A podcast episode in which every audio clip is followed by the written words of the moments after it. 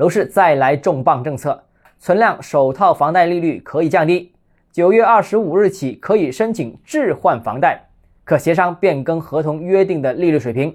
欢迎来到大号之家买房。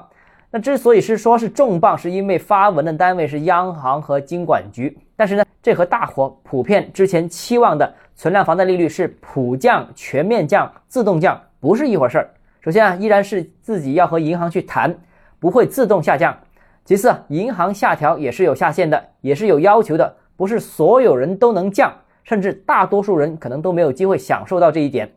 原因有几个，首先第一个，这次是首套房贷下降。二套房贷是没得谈的。那第二个就是调整之后，利率也不可能低于当前的水平，这个是重点啊。那这个政策执行受惠的最主要的群体是二零二零年和二零二一年那段时间贷款的客户，因为当时是基本利率已经很高了，还要排队申请，还要额外加点才能获得。